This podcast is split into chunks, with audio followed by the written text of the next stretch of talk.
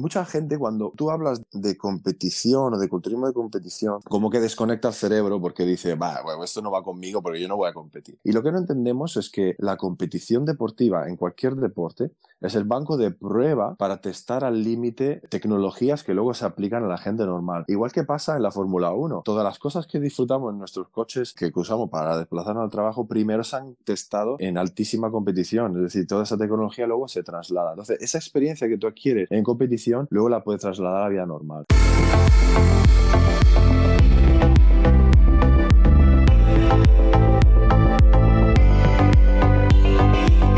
Bienvenidos al podcast del blog sanofuertefeliz.com, donde hablamos de nutrición, deporte, hábitos de vida saludables y cómo organizarnos para llevarlos a cabo. Hola a todos, hoy hemos traído al podcast a Roberto Amorosi. Roberto Amorosi es un especialista en culturismo natural. La gente va a decir, bueno Luis, un blog de fomentar hábitos de vida saludables, un culturista en el podcast. Bueno, pues como vamos a ver más adelante, hay muchos aspectos dirigidos a una mejor salud que van acorde con el culturismo. Bueno, antes que nada, decir que aparte de Roberto Amorosi está aquí también Ezequiel. Ezequiel es un amigo que fue a través de Ezequiel a quien conocí a Roberto. Eh, bueno, sé que saludar. buenos días. Este un placer aquí estar con mi amigo Luis y, hablando con Roberto, que es el, el, fundador también de la Escuela de Culturismo Natural que bueno, para mí supone un antes y un después en, aquí en España, por supuesto. Y bueno, yo creo que ahora mismo es el mayor especialista que hay en habla hispana en, en temas de, de, de, culturismo y sobre todo hipertrofia y yo diría que también de fuerza, porque incluso los alumnos de la escuela no solo ganan campeonatos de culturismo, también en powerlifting, que es una cosa que habla de, de lo bien que se están haciendo las cosas y de la importancia que tiene. Roberto, preséntate. ¿Quién es Roberto? Bueno, buenos días, buenos días, gracias, muchas gracias por esta entrevista y nada, bueno, encantado. Eh. ¿Quién es Roberto? Pues yo qué sé.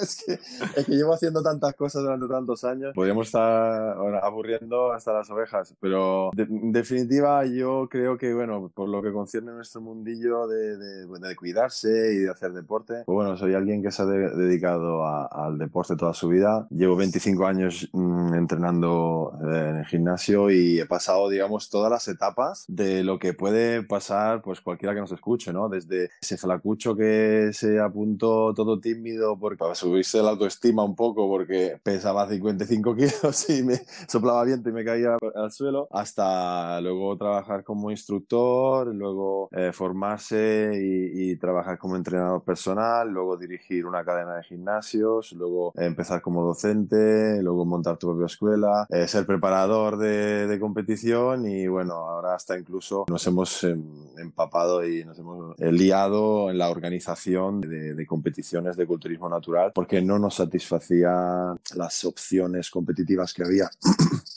Entonces, bueno, no sé, ¿por dónde quieres que empiece? Empezamos ya con la entrevista. Primero que nada, a ver, yo sé que tú tienes una vida muy atareada, tienes hijos, mujer, llevas sí. el gimnasio, la escuela de culturismo, mm. estás activo en redes sociales, en YouTube, cuidas tu alimentación. Vamos a ver, ¿cómo haces para llevar todo eso adelante? Porque luego hay gente que dirá, mm. oye, yo es que no tengo tiempo para hacer deporte. ¿Tú sí. qué le dirás a esa gente que dice que no tiene tiempo para cuidarse? Es verdad, pues no tengo idea. la cosa es que es verdad, es una pregunta difícil difícil. Yo creo que al final es un poco como el entrenamiento. Yo para mí, de hecho, gimnasio y bueno, el culturismo, el deporte en general, ha sido un maestro de vida también en todos los demás aspectos, en el sentido de que cuando tú no te limitas en ir al gimnasio o ir al parque a hacer calistenia, sino que vas a entrenar, es decir, vas a mejorar tu forma física, eso te obliga a tener toda una serie de patrones de comportamientos y de hábitos en los que tienes que siempre estar subiendo el listón un poco más arriba, ¿no? Entonces, ¿qué ocurre? Ocurre? Que empiezas a estructurarte y a organizarte para ir retándote y superándote. Y esa disciplina, esa manera de pensar, luego la, es aplicable a todas las demás facetas de tu vida. Entonces yo creo que es verdad, o sea, y este año hemos llegado a un nivel de saturación, un nivel de, de multitarea que el Windows se quedaría colgado y ni reiniciando, ni reiniciando cinco veces. Entonces, pero yo, yo mismo me pregunto, digo, wow, ¿cómo carajo hemos podido hacer todo eso? Y yo creo que es un poco como en el entrenamiento, ¿no? Que viene evidentemente, la primera vez que te pones a levantar un peso, no eres capaz de mover, yo qué sé, ni siquiera la barra y luego con el entrenamiento cada vez te pesa menos, ¿no? Es decir, yo creo que hay una entrenabilidad también al estrés, a, ser capaz de organizarte con todo, ¿no? Entonces, claro, ¿qué pasa? Que cuando siempre vemos la punta del iceberg, vemos el tío que hace un millón de cosas y que no sabes cómo las gestiona y, y tú te ahogas con cuatro cosillas, dice, es que no soy capaz, no, es imposible, yo no, a mí eso no va conmigo, ¿no? Y el problema siempre es poner, eh, dar el paso más largo de la pierna, ¿no? Como se dice en Italia, ¿sabes? Es, es, es no ponerte pequeños retos y centrarte en esos pequeños retos. Entonces, poco a poco te vas organizando. Yo, la verdad, también hay que decir que no es que sea el hombre más organizado del mundo, pero sí que soy muy exigente y muy obsesivo con lo que me gusta. Entonces, al final, esto va de que las 24 horas estamos, 24 horas, 7 días a la semana, 365 días al año, estamos enganchados y obsesionados y disfrutando también de esto que hacemos. Entonces, al final, pues bueno, estás como todo el día con la cabeza ahí, ¿no? De hecho, la gente dice, oh, es que sabes un huevo de esto o eres eh, un maestro de aquí, de nuestra de allá. A mí me preguntas cualquier otra cosa fuera de este ámbito y no tengo ni puñetera idea. Entonces, claro, es también esa especificidad, ¿no? Es, es eh, enfocarte en lo que te gusta y, nada, y luego muchos años, porque al final, como os he dicho, son 25 años. Claro, y, apuntando, porque has, dicho un dato importante, que una cosa es, eh, pues eso, ir a, sudar y a liberar endorfinas y otra cosa es ir a entrenar. Claro. ¿Cuántos años lleva Roberto apuntando todas las variables posibles alrededor del entrenamiento de la fuerza? Quiero decir, peso, repeticiones, incluso, bueno, en tus, en tus rutinas incluso hay, hay apartados, aparte para el RP, incluso, pues, ¿cómo te has sentido ese día? ¿Si has dormido? O sea, ¿cuánto tiempo llevas controlando esa cantidad de variables que son fundamentales para el progreso? Porque si no, lo que no puedes medir no lo puedes mejorar. Bueno, te puedo decir, sin querer tirarme rollo, que más de 25 años. Es decir, yo tengo, tengo un diario de, cuando era un niñito que simplemente hacía flexiones en mi casa y algunas dominadas en una de esas barras que se compran de Carlón que las pones en la puerta. Y yo ahí mismo ya me estaba midiendo la circunferencia del brazo, la circunferencia de la cabeza, porque no sé, igual me imaginaba me imaginaba que me crecería la cabeza también. O sea, quiero decir, sin ningún tipo de asesoramiento, sin ningún tipo de conocimiento, yo desde, desde momento cero, incluso antes de apuntarme al gimnasio, yo tenía bien claro que, que, yo quería crecer, que quería sacar mi 100% y que de, alguna forma tenía que tener una valoración objetiva de si lo que estaba haciendo funcionaba. Entonces, evidentemente, yo qué sé, me ponía a hacer flexiones sin ningún criterio porque había visto Rocky la noche anterior, pero yo me, me medía el pecho, me medía los brazos me apuntaba lo que hacía para ver si luego eso daba resultado. Y eso es algo curioso porque a día de hoy, pues te vas a cualquier gimnasio y todavía la gente, pues la ves que, bueno, si, si te ven con una rutina en el gimnasio, se quedan como en plan, oye, que eres el de mantenimiento, pasas revisión, ¿qué, ¿qué vienes a hacer? Aquí se viene a entrenar, no se viene a escribir, ¿no? Entonces es muy curioso esto. ¿Qué le dirías a la gente? ¿Por qué debería entrenar fuerza y la hipertrofia a, nivel, de salud? Sí, bueno, a ver, es que creo que sobre estos conceptos genéricos del impacto sobre la salud que tiene fuerza la masa muscular, creo que está todo dicho. Es decir, es que creo que es evidente al final, pero la calidad de vida y, y la esperanza de vida depende de eso, ¿no? Una persona cualquiera que haya tenido la mala suerte de, ver algún eh, familiar, alguna persona cercana em, eh, morirse o, envejecer, va viendo cómo pierde capacidades de funcionalidad y, calidad de vida por culpa de eso, de que, bueno, eso de que se llama, ¿no? Que, esa palabra de la sarcopenia, ¿no? Que, que vamos perdiendo musculatura. Es decir, que vamos a ver, que alguno igual que nos está escuchando todavía no había caído en la cuenta que no vivimos para siempre y nos vamos a la mierda, ¿no? Es una caída de un helicóptero y hay que intentar frenar la caída, ¿no? Entonces, al final final la fuerza y la masa muscular que uno tenga es ese paracaída, ¿no? incluso, yo que sé, para si uno de luego tiene una enfermedad o cualquier cosa, pues siempre una persona que sea más fuerte y, más, y, con más masa muscular, con, con mejor eh, capacidad física, siempre aguanta mejor, incluso pues una mala racha, ¿no? De que haya pasado algo desafortunado. Pero luego yo, a mí me gustaría matizar, claro, ¿qué, qué entendemos por fuerza y hipertrofia? Porque el problema es que, como hablamos en, otra, en otras circunstancias con Ezequiel, es que la gente tiene las esperanza o, el umbral de lo que se puede conseguir extremadamente bajo. Entonces, claro, ahora mismo se le llama fuerza hipertrofia a cualquier cosa. Y en realidad, pues el cuerpo humano es capaz de hacer barbaridades si se tiene un enfoque correcto, una técnica correcta. Entonces, para muchos la fuerza es hacer el burro y no tiene nada que ver. Es decir, la fuerza, como yo siempre digo, es la habilidad técnica de repetir un gesto motrizmente complicado a pesar de la fatiga, a pesar de la subida de la carga. Y esto que, esta palabreja que, que ahora ahora mismo quizás muchos no hayan entendido nada de lo que he dicho, tendrán que ponerlo para atrás, significa trabajar la fuerza no es hacer el burro, darse bofetada y oh, con los colegas y hacer el ganso, no.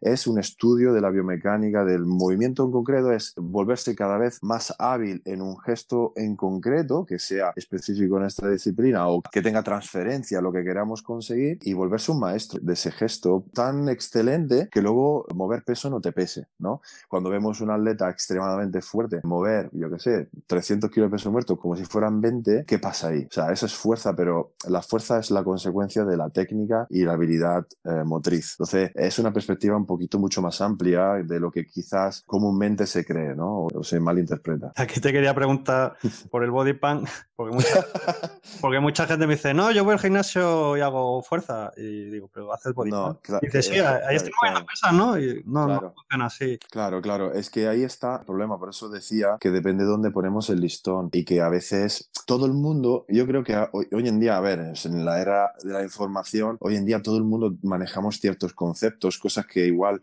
pues yo que sé, 20 años atrás no era así, ¿no? Hoy en día todo el mundo manejamos el concepto de, de que es saludable, de que no lo es, de que la fuerza, de que los beneficios de esto, de lo otro, de que hay que programar, de que hay que periodizar, pero al final quedaban en palabras vacías porque luego cada uno las interpreta. Claro, una persona que está haciendo body pump y habla de fuerza eh, o de hipertrofia o de, o de tal, es que no ha entendido nada, evidentemente. Es que quiero decir, el problema es que el cuerpo es una máquina de adaptación creíble.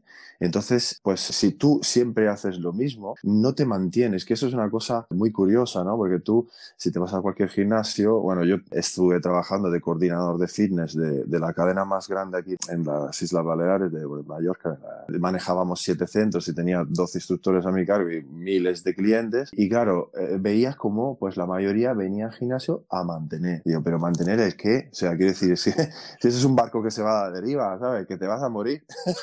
o sea, quiero decir, es que después de la etapa de crecimiento, pues eh, lo normal es que vayamos a, a, peor, ¿no? Entonces, claro, tú vas ahí a mantener y parece como que, bueno, por hacer algo ya está.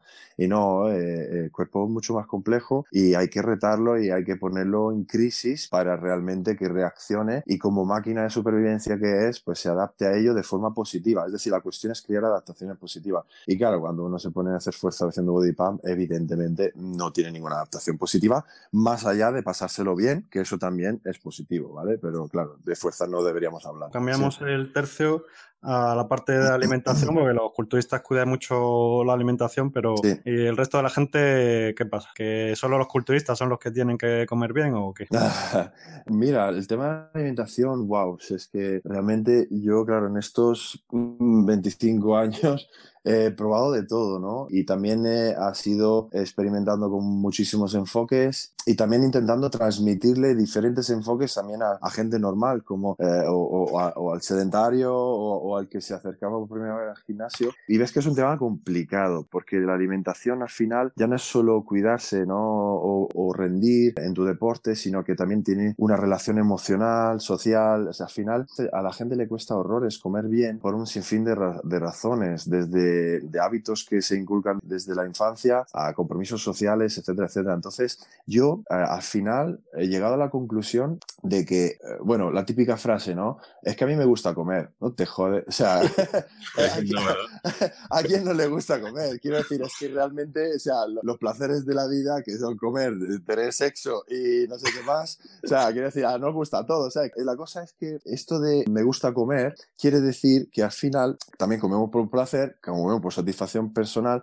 Entonces, es improponible eh, eso de a la gente hacerle pasar hambre toda la vida. O sea, ¿quién se quiere pasar una vida, o sea, llevar una vida de, de pasar hambre y de, y de, limitarse en lo que tiene que comer? Y yo al final he llegado a la conclusión de que el culturismo natural es la única forma de que la gente pueda tener una gran, gran, gran flexibilidad a la hora de comer. En el sentido de que cuanta más intensidad tú seas capaz de expresar entrenando, cuanta más masa muscular tú tengas y pueda abarcar un surplus energético a la hora de comer. Cuanto más eso tú lleves tu cuerpo a un nivel elevado, más margen tiene de, de, comer también. Y entonces yo, pues bueno, me encuentro que, por ejemplo, bueno, lo que es para mí quizás hacer dieta es para una persona sedentaria promedio comer como una bestia. Y entonces eso yo creo que es una ventaja muy grande. Para que os hagáis una idea, yo qué sé, ¿no? Un, sedentario promedio igual, yo qué sé, para, para mantener su peso está comiendo 1500 o 2000 calorías y yo pues en competición de culturismo no he bajado de 3200, ¿no? Y en fases de, de carga he subido a 7000, 7500. O sea, tú que igual es lo que come una persona normal durante toda una semana.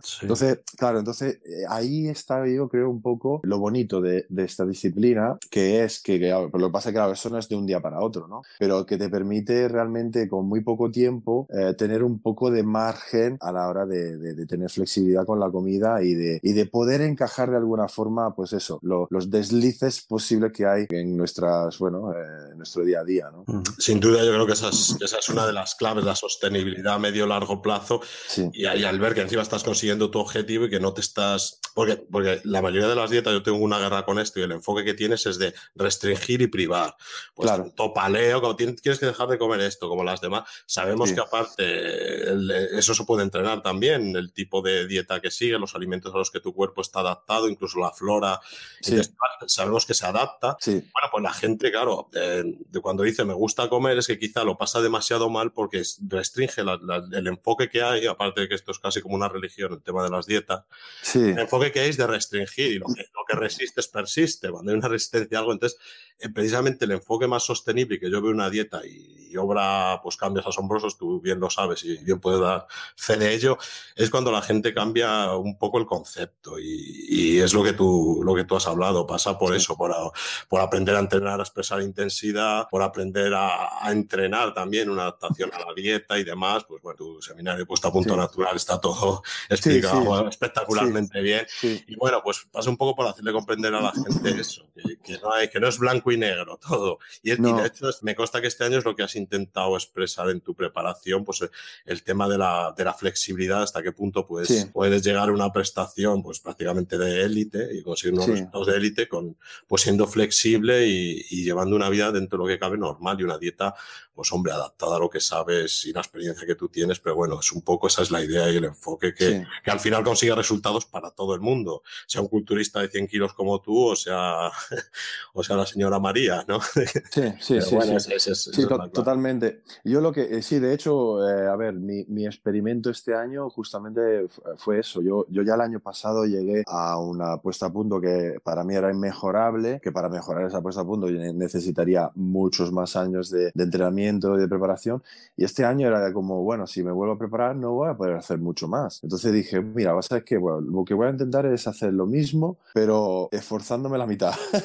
quiero decir, quería ver hasta qué punto, porque yo también he sido víctima, entre comillas, de, de extremismos en la dieta y de que en ciertos momentos, claro, te dejas llevar por, por ciertas formas de, de, razonar, porque también es que este mundillo, pues bueno, está eh, ahogado en mitos y en, cosas que al final te afectan. Y entonces, bueno, yo pues quería experimentar con eso, de ver, bueno, hasta qué punto puedo ah, despreocuparme de este tema y puedo adaptarlo. Eh, eh, y, bueno, ya ha sido un exitazo, porque encima ha mejorado la puesta a punto el año pasado, pero claro, también hay que matizar. La cosa es que, claro, evidentemente, eh, está claro, yo tengo muchísima experiencia, me conozco súper bien y sé, sé cómo llevar eh, mi cuerpo a donde yo quiero, a pesar de cualquier tipo de enfoque dietético o de entrenamiento, pero yo lo que, eh, lo que creo que luego al final, a veces, lo que vamos saltando de una moda a otra, ¿no? Tú bien has dicho que eso de las dietas se convierten en religión y demás, y es totalmente cierto, pero porque al final nosotros tenemos, bueno, nosotros todos en general, me refiero a, la humanidad, una forma de razonar por dicotomía, o sea, bueno, malo, blanco, negro, el diablo y el ángel y el yin el yang. Entonces, claro, eh, lo que hacemos es interpretar. Yo veo que, claro, que al final la gente ahora,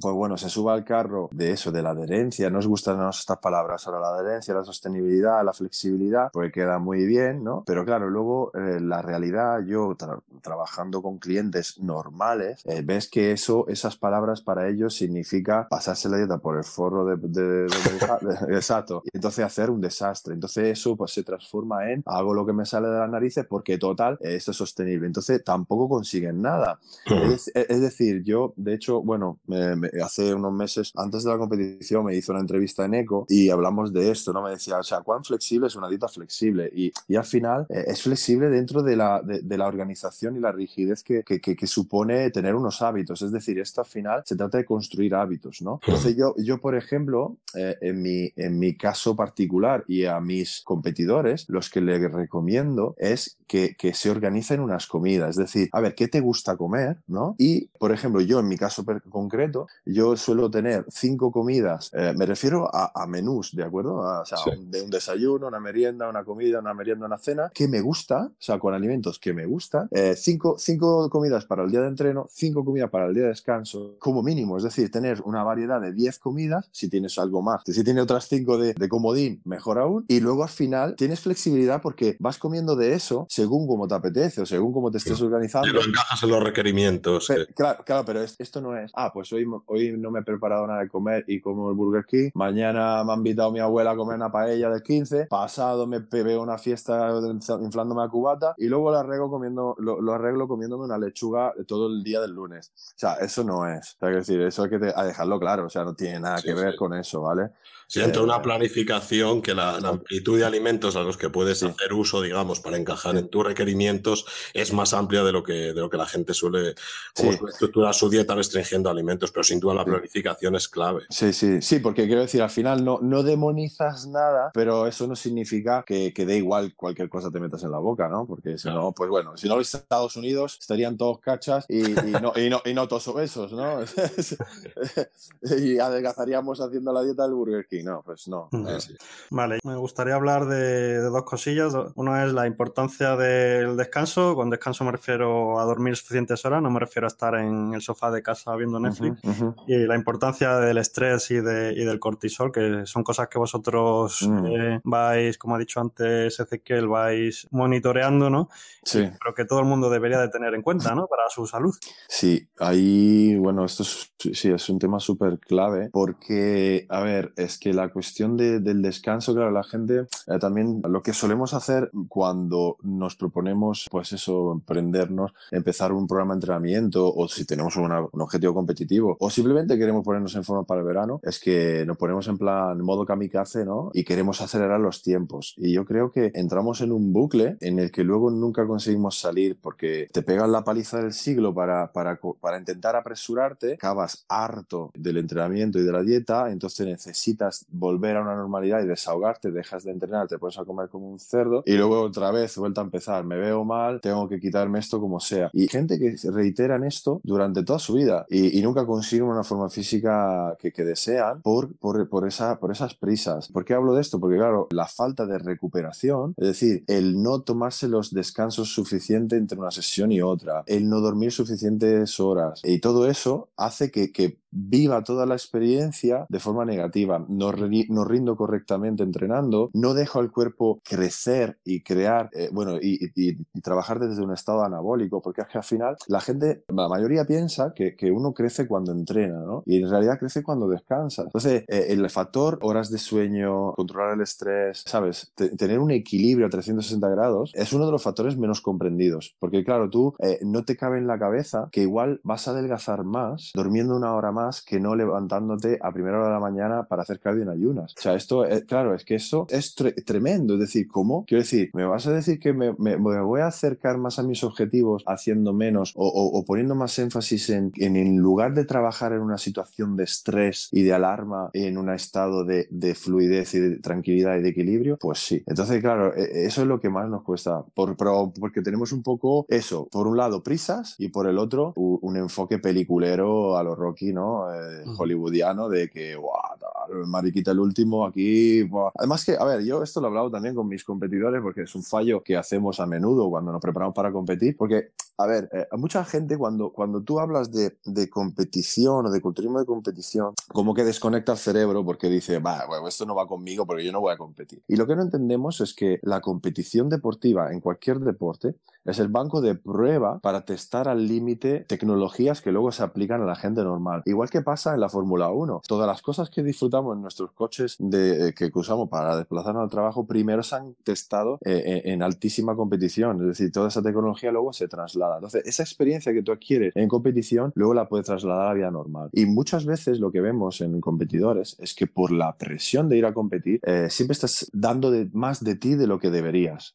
Entonces, lo curioso es que cuando hablamos de un atleta natural que no utiliza ningún tipo de soporte farmacológico, eh, paradójicamente el cuerpo funciona mejor si trabaja desde un equilibrio y no desde una situación de estrés eh, excesivo. porque eso, bueno, como habéis dicho, cuando tienes una superproducción de cortisol y, y no descansas tiempo suficiente, no solo empeora tu calidad de entrenamiento, tu prestación a la hora de entrenar y entonces tus marcas y tu, posibilidad de crecer, sino que también empeora la forma en la que tú metabolizas la comida. Es decir, eh, aumenta la resistencia a la insulina, o sea, manejas, eh, tienes menos tolerancia a los carbohidratos, tienes más producción de, o sea, un aumento de glucosa en sangre porque el cortisol está movilizando eh, por la gluconogénesis, o sea, es decir, un montón de aspectos negativos que son contraintuitivos, porque tú dices, no, no, yo me, voy a forzar mucho más, voy a dormir menos, voy a correr en ayuna, voy a hacer un montón, ¿sabes? Voy a trabajar todos los días de la semana. Pensamos que es algo épico. Sí, sí, y mientras te va sonando la música en la cabeza, ¿no? y no, y estás haciendo el gañán. O sea, es que esto te sea totalmente. Totalmente. Quizás sea, también culpa de, la herencia, ¿no? Que tenemos de lo que hablábamos antes, que la palabra culturismo está un poco prostituida por el tema del dopaje, las drogas. Y claro, en ese contexto, en esa ecuación, cuando entran las, la ayuda farmacológica, pues todo vale. Entonces, como todo funciona, pues claro, eh, te crees que, vas a ponerte como el tío que tiene 50 centímetros de brazo haciendo el gañán y pasa lo que pasa, que un cuerpo normal tiene un tiempos completamente distintos, un sistema hormonal completamente diferente y un metabolismo pues completamente diferente. Eso es, claro, un poco lo que le cuesta entender a la gente, que no tiene nada que ver. Y además se convierte en algo traumático, ¿no? Para el que no lleva ayudas. Claro, claro, ¿no? Y luego una experiencia para olvidar. Pero pues, esto, esto también hay competición, ¿eh? Totalmente.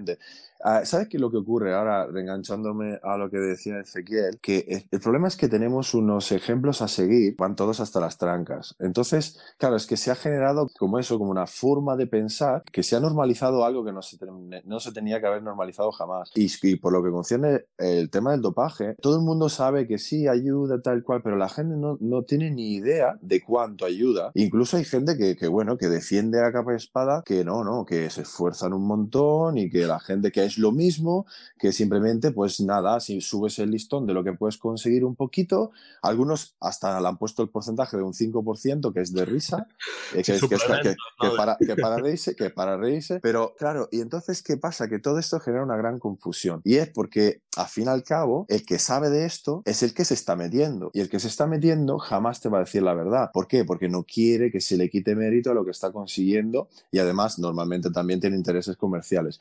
Entonces hay como dos mundos que no se comunican entre sí. Los que, los que no lo saben porque nunca lo han experimentado y los que lo han experimentado y le cuentan a los que no lo saben lo que quieren que se que, crean. Entonces, ¿qué pasa? Que, evidentemente que eh, hace uso de sustancias siempre está intentando quitarle mérito. Pero la realidad es que evidentemente cuando tú eh, estás tomando anabolizantes o, lo que sea que estés tomando, eh, tu capacidad de trabajo se dispara por las nubes. Entonces, claro, me hace mucha gracia la gente cuando dice, no, no, es que mira, entreno un montón, pero que vamos a ver, es que no, pues, te vas a ciclar para quedarte en tu casa, ¿no? O sea, que decir, eh, que claro, entrenas un montón porque te apetece, porque ya me dirás tú, claro, justamente ayer lo estaba hablando con Jaume, que es uno de nuestros eh, pupilos, eh, que además fue campeón de España Powerlifting el y campeón de, el, el, Hulk, que lo conocerá mucho. Vale, pues, pues hablábamos justo de eso, digo, es que lo difícil es mantenerse motivado cuando no tienes resultados. O sea, lo difícil realmente es mantenerse objetivo y lúcidos cuando los resultados no aparecen, cuando cuesta subir un kilo en la barra, cuando te, te cuesta ir a entrenar, cuando tienes que mantener tus hábitos de entrenamiento y de dieta a pesar de las circunstancias externas de tu vida, de día a día, etcétera, etcétera. Pero dame dirás tú qué motivación necesitas cuando cada vez que vas a entrenar le metes 10 kilos más y cuando haces un poco de bíceps y te crece el brazo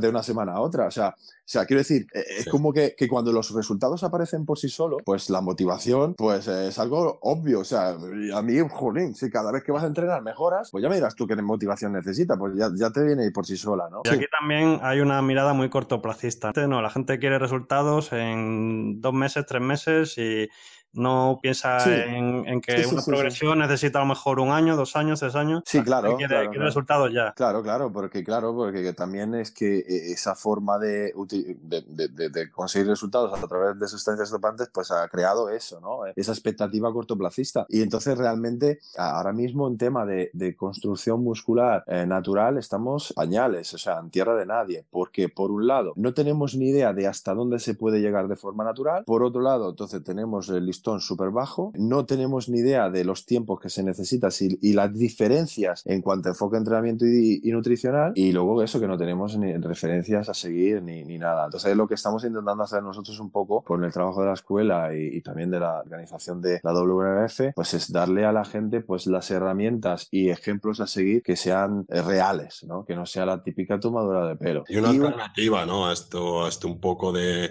del mundo este tan, tan, pues eso, tan, tan falso en cuanto a naturales por el tema de que, claro, si no ven cambios milagrosos en tres meses, con ayudas farmacológicas, al final entran por el aro, o al revés, pasa el que ya se entera un poco de qué va esto y dice, va, son todos unos mentirosos, entonces yo lo que voy a hacer es entrenamiento funcional. Como comentábamos antes, al final, claro, eh, eh, esto de, de, estar fuerte, verse bien, o sea, ¿quién no quiere verse bien, eh, estar fuerte, verse, verse mejor, ¿no? con, mejor composición corporal, etcétera. Pero claro, le hemos ido cambiando el nombre a esto de culturismo porque nos da asquito a la gente que no queremos saber nada de, de, de, meter, de pincharnos el trasero, pues nos da asquito ese, esa correlación entre culturismo y droga y al final pues le hemos ido cambiando el nombre, hemos ido buscando hacer, disociarnos del mundillo del gimnasio, que, que, que, es muy casposo, que ya está bien, ya llevamos 50 años. Es que no salimos de los años 80 todavía. Y luego está el problema que, claro, que, que la mala interpretación del impacto del dopaje, porque realmente, bueno, hay muchos, hay muchos culturistas que, que, bueno, que han intentado, bueno, por un lado, evidentemente, intentan hacer ver que el culturismo natural no existe, que somos todos unos payasos, que al final no metemos tan bien, y porque, claro, evidentemente, reconocer que haya gente que, que por sus dos par de gónadas simplemente han conseguido lo que han conseguido y tú no consigues ni la mitad pinchándote, claro, reconocer que eso es posible significa reconocer que no tienes ni idea de lo que haces, ¿no? Es decir, a mí yo me he encontrado en la tesitura en muchas ocasiones de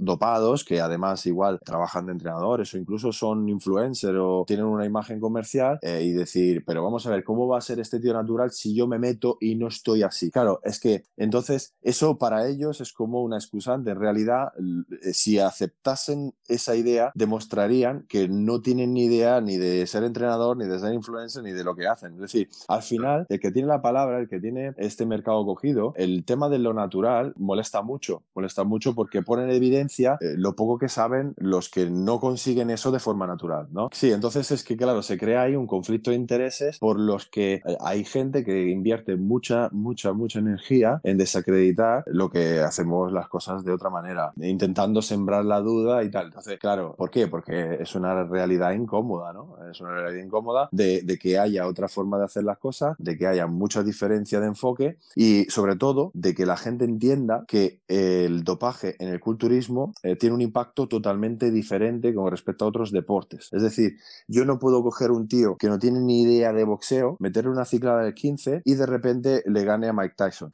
Porque, sí, ¿por qué? Porque en cualquier deporte la componente técnica de ese deporte es determinante, mucho más determinante que el dopaje. El dopaje te puede permitir entrenar más y entonces ser más bueno a largo plazo, pero al final tú tienes que ser bueno en lo que haces. Es decir, yo toco la guitarra y yo no puedo coger a un tío que no sabe tocar la guitarra, meterle una cicla de 15 y de repente sepa tocar la guitarra, ¿no? ¿Por qué? ¿Por qué? Porque hay una componente técnica y, de aprendizaje que no puedes saltarte. Pero sin embargo, tú puedes coger a cualquier inútil, meterle una ciclada de 15 y ganar cualquier campeonato de culturismo porque eh, el dopaje en, en cuanto a desarrollo de músculo se refiere es dosis dependiente. Es decir, además esto está comprobado por estudios de, de hace no muchos años. Eh, Bashin y colaboradores cogen a diferentes grupos de, de sujetos y le ponen diferentes cantidades de testosterona y ven cómo conforme le metes más testosterona, más ganancias consiguen. El grupo que se le mete solo 600 miligramos de testosterona semanales gana 8 kilos de músculo en 20 semanas sin entrenar. Sin entrenar, chavales. O sea, quiero decir, cuando un culturista natural igual no gana 8 kilos de músculo ni en un año haciéndolo todo religiosamente. Entonces, esto, esto no pasa en ningún deporte sobre la faz de la Tierra. O sea, esto no existe en ningún otro deporte. O sea, tú no, no coges a un karateca y le metes una cicla de 15 y, gana un campeonato. O sea, jamás. ¿Sabes por qué? Porque tiene que aprender a pegar.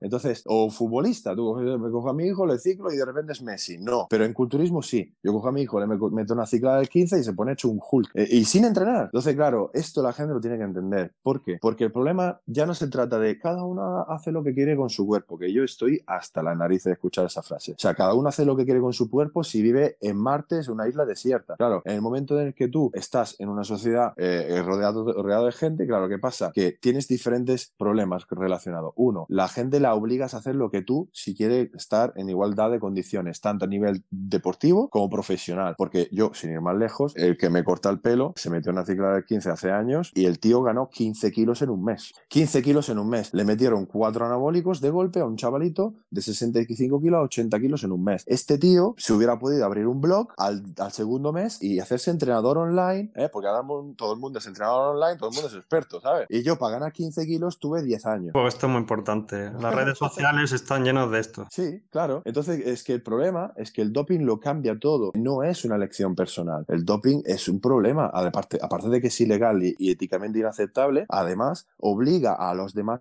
a hacer lo mismo. Porque claro, si no yo, entonces ¿qué hago? Yo me como los mocos. O sea, tú coges a un... Altera la libre competencia, sin duda. Y e, Exacto.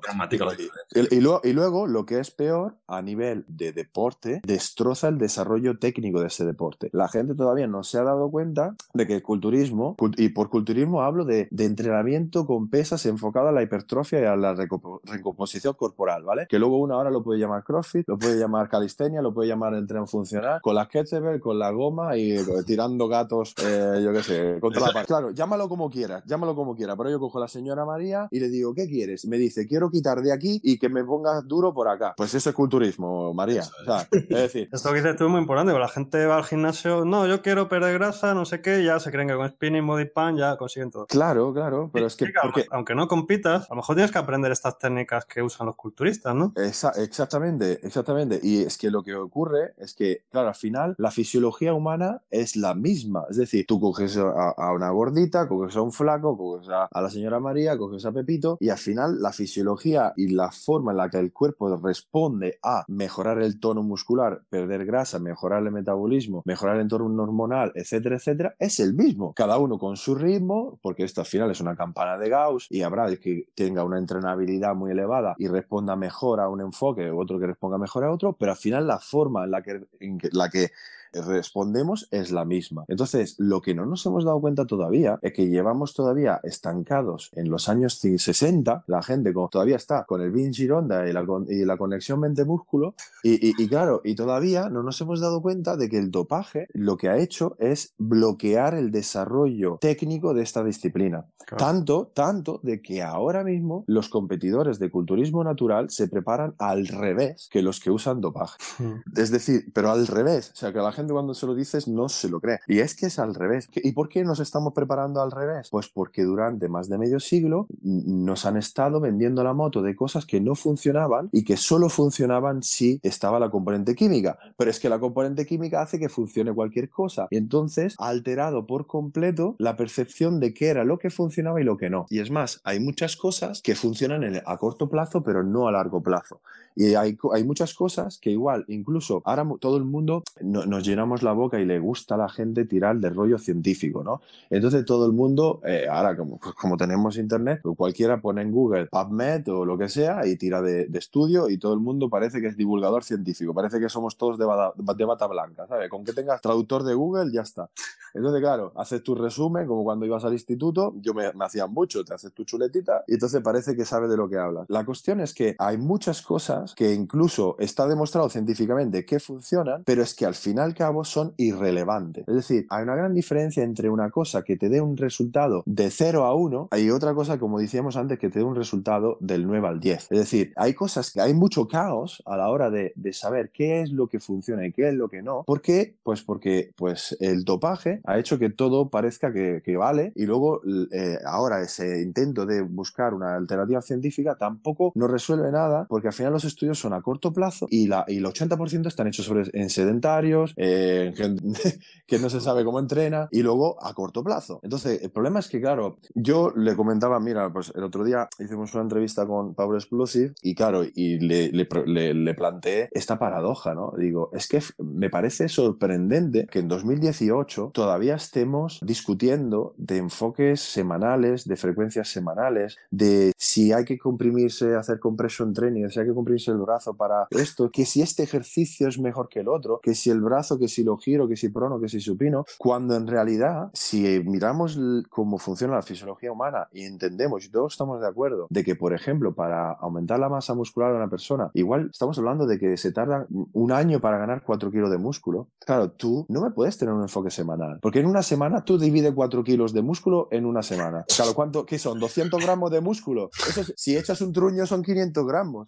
O sea, quiero, quiero, decir, ¿cómo vas a saber si ha ganado 200 gramos de músculo? ¿Me entiendes? Es decir, es que es imposible. Es decir, esa, esa visión cortoplacista la tenemos hasta a nivel científico. Fíjate lo que te digo. Entonces, es que tenemos que empezar a hablar de periodización. Tenemos que empezar a hablar de cómo movemos las pesas, de cómo nos movemos, de ese desarrollo de habilidades técnicas que hablaba antes. Y no de, pues he, he aumentado mi fuerza. O sea, estoy trabajando la fuerza. ¿Cuál es la rutina? O sea, hablamos de rutinas, no hablamos de periodización. La gente en, en redes todo el rato me está diciendo, oye, ¿y qué frecuencia semanal me recomienda de músculo? ¿Qué músculo? ¿Qué, qué semanal? Pero vamos a ver, ¿pero de qué hablas? Si llevo, quiero decir, yo llevo 25 años entrenando, ¿tú te crees que, en 25 años he estado pensando el músculo que entraba en esa semana? No, tienes una visión largoplacista, tienes una visión de decir, es decir, yo salgo ahora de una competición y tengo que mejorar muchísimo todavía mi tren inferior y también mis brazos. Igual, ¿el planteamiento cuál es? Voy a tener un planteamiento de cuál es la mejor rutina que vaya a hacer ahora. ¿La rutina? No, voy a plantear de aquí a dos años cómo mejorar drásticamente mi prestación y mi forma física. De aquí a dos años planteamiento es. Entonces, claro,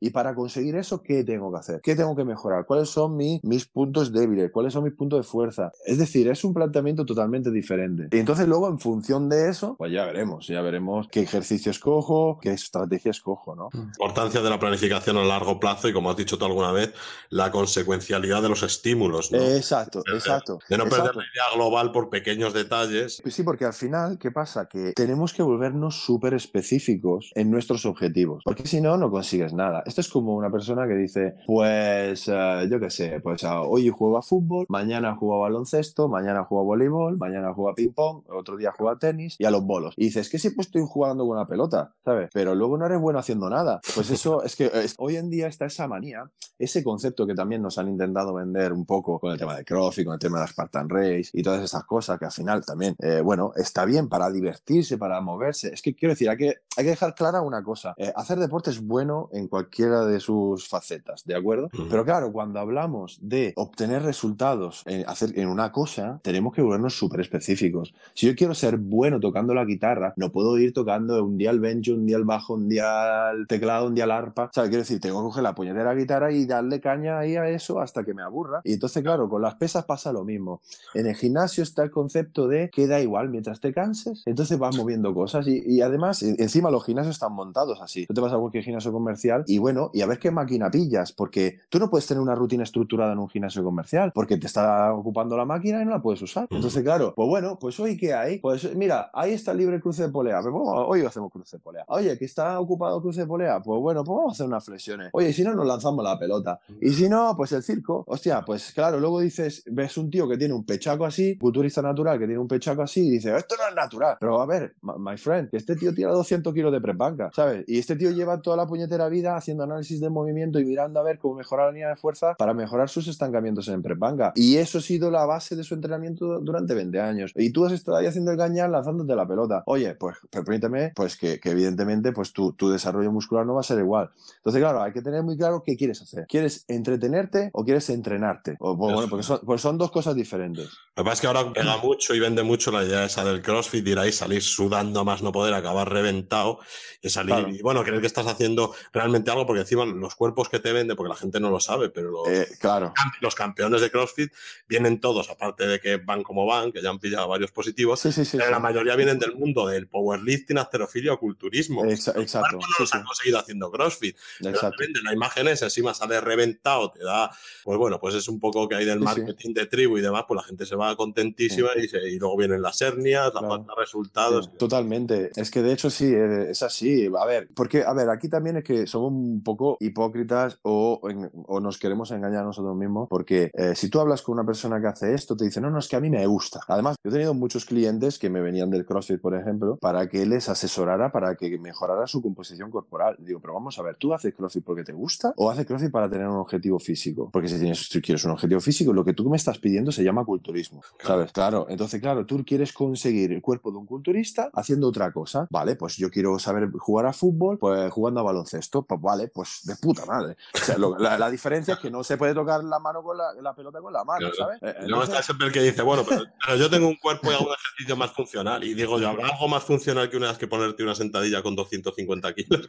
Pero, pero, es que, pero es que fíjate la palabra, fíjate la palabra funcional. Es, claro. otra, es otra tontería y es otra palabreja que no significa nada. Pero es que, es que vivimos en un mercado que cada X tiempo tienen que meterte un concepto en la cabeza para venderte toda una serie de cosas. Y todo es a raíz de que al final no podemos llamar las cosas por su nombre porque el culturismo está mal visto. Entonces, claro, porque esto de funcional, ¿qué coño es funcional? Vamos a ver. El funcional hoy en día, funcional es, es, tirar para arriba con el dedo pulgar el móvil. Eso es funcional porque eso es lo que hacemos la mayor, la mayor parte del día. O sea, decir, es que vivimos en una sociedad moderna. ponerle nombres a la falta de resultados, yo creo, porque muchas veces lo hemos dicho, es que se nos olvida eso. Exacto. Pero ¿qué resultados has conseguido con esto? ¿Lo puedes medir? ¿Cuánto? es Claro, porque al final la gente es eso, pasa del 0 al 1 con cualquier actividad, se vuelve fan de eso Exacto. acólito de esa actividad la defiende, pero vamos a ver que estás, es que el nivel es muy bajo y claro. No, no, es que perdido 5 kilos, pero es que levantándote del sofá y yéndote a caminar ya pierdes los 5 kilos. O sea, Sí, sí, sí, sí no, no, exacto, exacto. Es decir, y, entonces, claro, tú pones el listón tan bajo que entonces puedes conseguir ese, ese resultado con cualquier cosa y luego el que haya conseguido más resultados, pues es que vas dopado. Claro. Claro. O es genética. O siempre estuviste así. eso puede. sí, no, eso, eso, eso puede ser también lo que, lo que has hablado tú alguna vez en los seminarios de que el mundo del gimnasio es la, única disciplina, ¿no? el mundo de la fuerza y demás, y el culturismo, en la que no se te venden unos fundamentos técnicos, un conocimiento. Quiero decir, tú pagas la, sala de máquinas, nadie te enseña, tú vas allí a hacer lo que te dé la gana y no pasa en ningún otro deporte, lo que hablábamos, porque vas, tú vas a un, a un, dojo de, tú has hecho muchos años karate, pues te enseñan las técnicas, fundamentos, empiezas a saber caer, por ejemplo, en judo, pero aquí no te enseñan absolutamente nada, ni de biomecánica, nada. O sea, la gente está huérfana, entonces, claro, al final eh, pasa eso, que el nivel está tan bajo precisamente por eso. Sí, totalmente. Yo, de hecho, es una lucha que, que llevo desde, desde, hace siempre para, para, intentar implantar una forma de trabajar didáctica en los gimnasios, ¿no? Pero claro, es que eso también es, una vez más, hijo de el, desarrollo técnico nulo que ha habido por culpa del dopaje en este sector. Es decir, porque claro, es que, eh, es que eh, como decías tú, en ningún otro deporte tú vas y te dejan ahí las herramientas. Ahora sí, sí, las herramientas de puta madre, ¿eh? ¿Sabes? Tú te vas al dojo y te un saco ahí conectado a la NASA que te calcula la fuerza de impacto, la hostia. Pero no hay ningún profesor que te diga cómo tienes que cerrar el puño. Entonces, claro, es que el problema es que en cualquier disciplina deportiva tú te pasas trabajando y perfeccionando los básicos toda tu vida. Yo me imagino a Rafa Nadal practicando el saque. ¿Tú qué, qué, necesidad tiene Rafa Nadal de practicar el saque? Pues se pasará horas y horas cada día. Dice, pero Rafa Nadal, eres campeón de los campeones llevas toda la vida haciendo saque, pero ¿para qué sigues practicando el saque? Pues, eh, eh, pues, pues, pues, ¿por qué? Porque para ser, para ser un maestro del movimiento se necesita eso, ¿no? Entonces, en el gimnasio no, en el gimnasio es a lo que pilles. Y entonces, claro, ahí las empresas, bueno, los gimnasios han pillado los dedos, pero a lo bestia. ¿Por qué? Porque en lugar que ofertar servicio, han estado ofertando instalaciones. Entonces, ha habido una especie de carrera al que ofertaba las instalaciones mejores. Ofrecen máquinas, Claro, claro, entonces, buah, primero el que tenía Tecnogym, luego el que tenía Tecnogym más la Pilates Máquina, luego el Pilates Máquina no sé qué, luego con la televisión, luego, conectado a internet. Spa y la sauna. El spa, la sauna, ¿eh? Pepinos en vinagre, vale. ¿Y qué pasa? Que al final la gente se sigue desapuntando en el gimnasio por el mismo motivo, porque no tienen resultados. Entonces, ¿qué han hecho? Bajan los precios. Para como, te lo regalo, te lo regalo. Claro, se lo ahorran en formación del personal.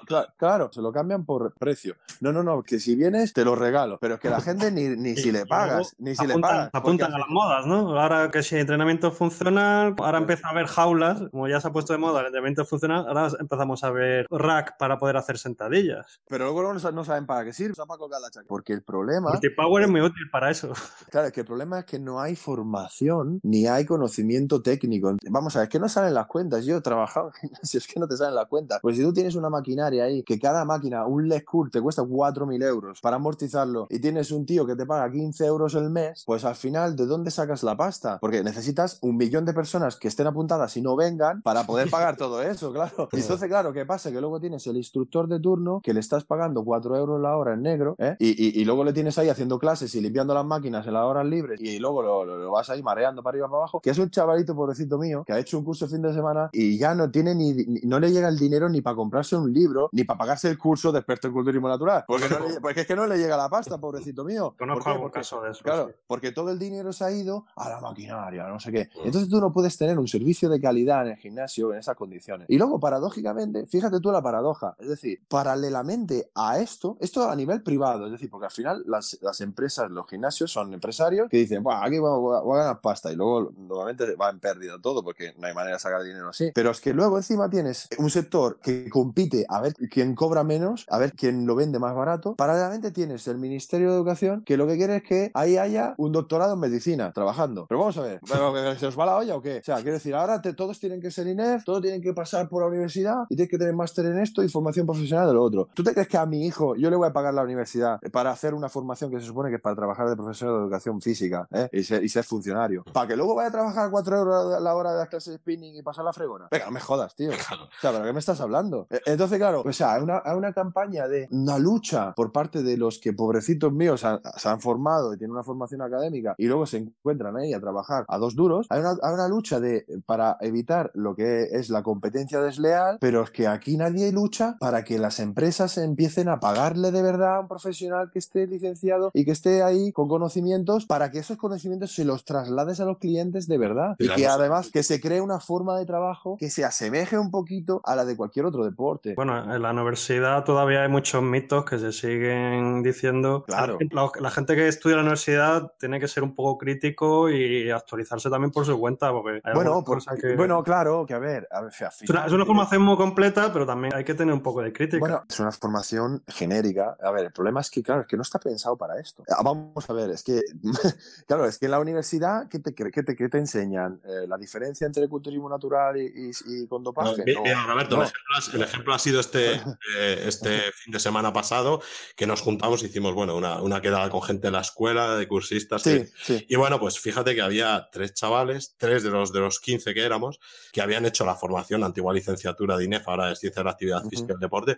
Bueno, pues dice que han aprendido de qué va esto, de qué, porque sabía, eh, con, con, el curso de la Escuela de Culturismo Natural, que además está muy bien puesto el nombre, Escuela de Culturismo Natural, porque es el único sitio, no, de verdad, es el único sitio donde, o sea, no sabes nada, o sea, te das cuenta de que no sabes nada. Y decían los tres chavales con la, bueno, aparte está Ernesto también, creo, que bueno, que se tiene todos los títulos que puedes tener, incluso de, tiene, la, tiene, la, carrera, el módulo de, dice que todo. No, hay, no, hay comparado, o sea, no hay una formación así, o sea, sales sin tener ni idea de hacer una sentadilla, ¿sabes? ¿Y cómo, cómo vas a enseñarle a alguien a saber hacer la BI correctamente? Pero es que la carrera no está enfocada a eso. Y luego, claro, tú dices, ves a chavales de 23, 24 años recién licenciados, cobrando 10 euros la hora, pesando 60 kilos mojados y enseñándole a la gente a ponerse. A ver, yo esto lo llevo viendo toda la vida, quiero decir, eso lo, he escuchado mil veces, y entonces, sin querer quitarle para nada mérito a, a la universidad, porque además intentan actualizarse y tal, pero claro, el problema es que, vale, sí, aunque actualizásemos todo eso, pero luego ¿para qué? Porque es que el problema es que luego la gente sale con una formación que te cagas para ir ¿dónde? ¿Dónde? Hmm. Porque para ir a un gimnasio donde el cliente paga 15 euros la hora y quiere que se lo des todo mamado y, a ti te están pagando 4 euros negro. Es decir, es que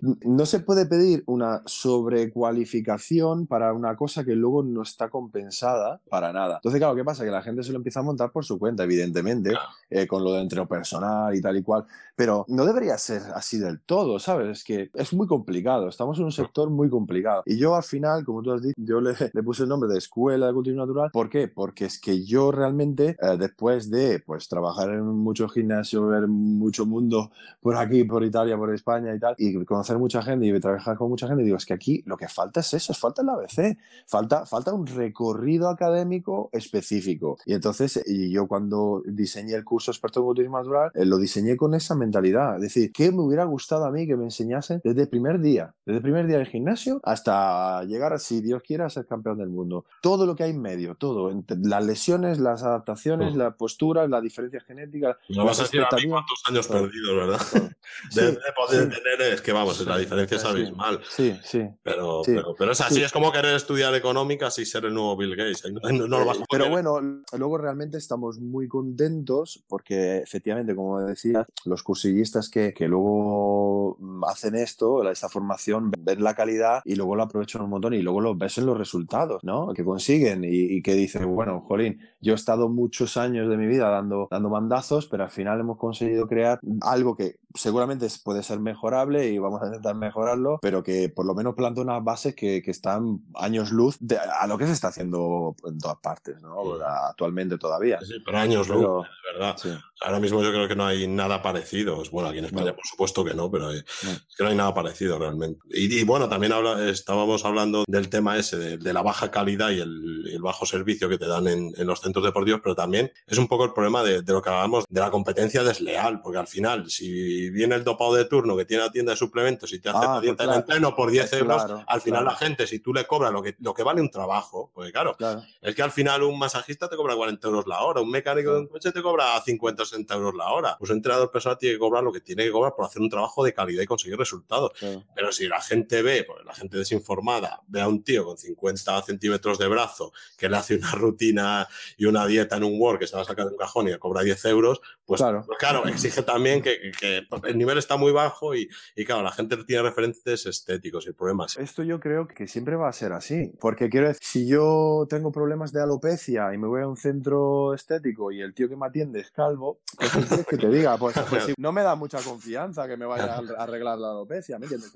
Es, que, el problema es que, que, yo creo que eh, esto va mucho más allá del que tenga brazo o no tenga brazo, porque el problema es que la cultura física se ha quedado en los años 50, en los años 60, y entonces como la cultura física está tan anticuada, la gente todavía sigue pensando en me haces una rutina, me haces una dieta, ¿me entiendes? Y de hecho, todos esos entrenadores online que salen como setas por las redes, que te venden la rutinita y la dieta, pues parte de allí. A mí todos los días me llegan solicitudes, oye, ¿hacéis asesoramiento online? ¿Hacéis asesoramiento online? Digo, no, no hacemos asesoramiento online. ¿Por qué no hacéis asesoramiento online? Porque no sirve para una mierda. Porque vamos a ver, ah, yo, yo te puedo dar la mejor rutina del mundo. Si no sabes hacer ni una sentadilla, no, no, no sabes aplicar fuerza a la barra, no sabes colocarte bien para no hacerte daño, no, no sabes expresar intensidad. Todas esas cosas se aprenden de forma presencial. Si no, yo le escribo un mail a Mike Tyson y le digo, mándame la rutina para ser como tú. Mándame una rutina de boxeo. ¿Tú qué te crees? ¿Que vas a aprender a boxear online? ¿Sabes? Eh, ¿Pegándole al aire? O, necesitas darle a alguien? ¿Me, entiendes? Necesitas que te, den hostias y, para, para, para, que aprendas. Es decir, pues estamos en este plan. Quiero decir, yo estoy anonadado. Yo, yo de verdad, o sea, veo el sector cómo se mueve y flipo. Flipo en colores. Flipo en colores, ¿por qué? Porque se está descontextualizando todo, se está deshumanizando todo, se está perdiendo el contacto con el cliente y eso, todo esto, la culpa la tiene también pues los centros de entrenamiento, porque al final lo que te digo, bajan los precios, bajan los precios, bajan los precios, pagan una mierda. Oye, pues yo que, que me he estado formando en esto, no sé, no sé cuánto, pues mira, pues ¿sabes qué? Me abro mi canal de Instagram y vendo mis rutinitas y a tomar por culo, ¿sabes? Pero claro, o sea, no deberíamos de seguir por ese camino, porque eso no sirve para nada. Además, aparte que yo creo que ni siquiera te va a satisfacer como entrenador hacer eso, porque yo he trabajado con gente de todas formas, o sea, online, presencial, en sala, como entrenador personal, como preparador, como coach, de todo, o sea, lo he hecho todo. Y al final llega un momento que aunque tengas trabajo, dices, pero si es que la gente no me hace caso, si es que lo que estoy haciendo, claro, pero si es que esto, si es que esto que estoy haciendo no funciona, que claro que a la señora María le haces perder 5 kilos en un mes, claro, pero luego te vuelve a coger 8 y luego otra vez y le haces perder otros 5 y te vuelve a coger 10 y le hace perder otros 6 y te vuelve a coger. O sea, te tiras 5 años, yo me he tirado años con la misma gente, adelgazándola y volviendo a engordar y, y, no, y, no, y siempre igual. Y digo, pero esto, y yo me voy a pasar toda la vida haciendo esto. O sea, esto es, esto es de verdad, eso es, es lo, para lo que yo he estudiado o todos los conocimientos que tengo se limitan a que la gente adelgace un rato, le, meta una, una, machaca de 15 y luego me deje, vuelva a engordar y vuelva otra vez a, llorarme que quiere volver a adelgazar y así indefinidamente hasta que la muerte nos separe. Hostia, pues no. Yo entiendo que lo que dices es que a lo mejor es mejor tener poca gente, ¿no? Pero llevarla bien, ¿no? Tenemos que apostar por la calidad, por la calidad. Quiero decir, porque al final es que me hace gracia, porque eh, tenemos una mentalidad por diosera con esto. Y la gente además no valora el conocimiento. Es decir, tanto que queremos apostar por eso, porque no haya competencia desleal y haya formación profesional, pero luego tú como profesional no te sabes valorar tus conocimientos, porque al final, como, como bien has dicho Ezequiel, cualquiera te hace una rutina. Y entonces, pues siempre va a haber alguien con más brazo que tú que haga una rutina. Pero es que la rutina no sirve para nada. Lo que sirve son los conocimientos de poder aplicar esa rutina y contextualizarla en una, como decíamos antes, una consecuencialidad de estímulo y en última instancia que tenga resultados, pero no a corto plazo, sino que te cambie la vida. Porque al final esto es un estilo de vida. Entonces, claro, es que esto va mucho más allá de una rutina, una dieta o un 4x10 o tómate este suplemento porque este verano vas a marcar abdominales. Es que tenemos, pero toda esta mentalidad que fíjate que es que está muy implantada en nuestro sector, es una mentalidad muy de eso, de físico farmacoculturismo de toda la vida. Y nosotros, pues eso, lo que estamos intentando un poco cambiar, y yo no sé, no sé si lo conseguiremos, pero desde luego el entusiasmo y la respuesta de lo, del grupito de personas que estamos creando, que de hecho, como habéis hecho esa quedada con, eh, que comentaba Ezequiel, es maravilloso y bueno, ya vale la pena, ¿no? Pero claro, es que tenemos a frente a, pequeños esfuerzos que vamos haciendo, tenemos una avalancha de mierda ahí en redes que te tapa todo el trabajo, ¿no? Y encima, encima las Mucho ruido de fondo. Claro, entonces es, es, complicado. Pero bueno, yo no sé, yo confío que, de aquí a los próximos años la gente cambie un poco de mentalidad y consigamos cambiar el enfoque, pero que se necesita un cambio radical de enfoque, ¿eh? totalmente. Bueno, pues resulta que la entrevista con Roberto se nos fue casi a las dos horas de duración. Así que, para no aburriros, he pensado que era mejor partir la entrevista en dos partes. Así que, hasta aquí la primera parte de la entrevista y en un par de semanas subiré la segunda parte. También queremos informaros que Sergio Catalán, del blog y el podcast mielencasa.com, está organizando el proyecto Chita. Para más información podéis meteros en nuestra página web sanofuertefeliz.com y en la segunda entrada encontraréis la información sobre este proyecto de forma más detallada. Así que os espero en el podcast dentro de un par de semanas. Hasta luego. Chao, chao. Nos puedes encontrar en iVoox, iTunes, YouTube, Instagram, Facebook y por supuesto en sanofuertefeliz.com. Ayúdanos a seguir creciendo, suscríbete y comparte para que más gente pueda tener un cuerpo sano, fuerte y feliz.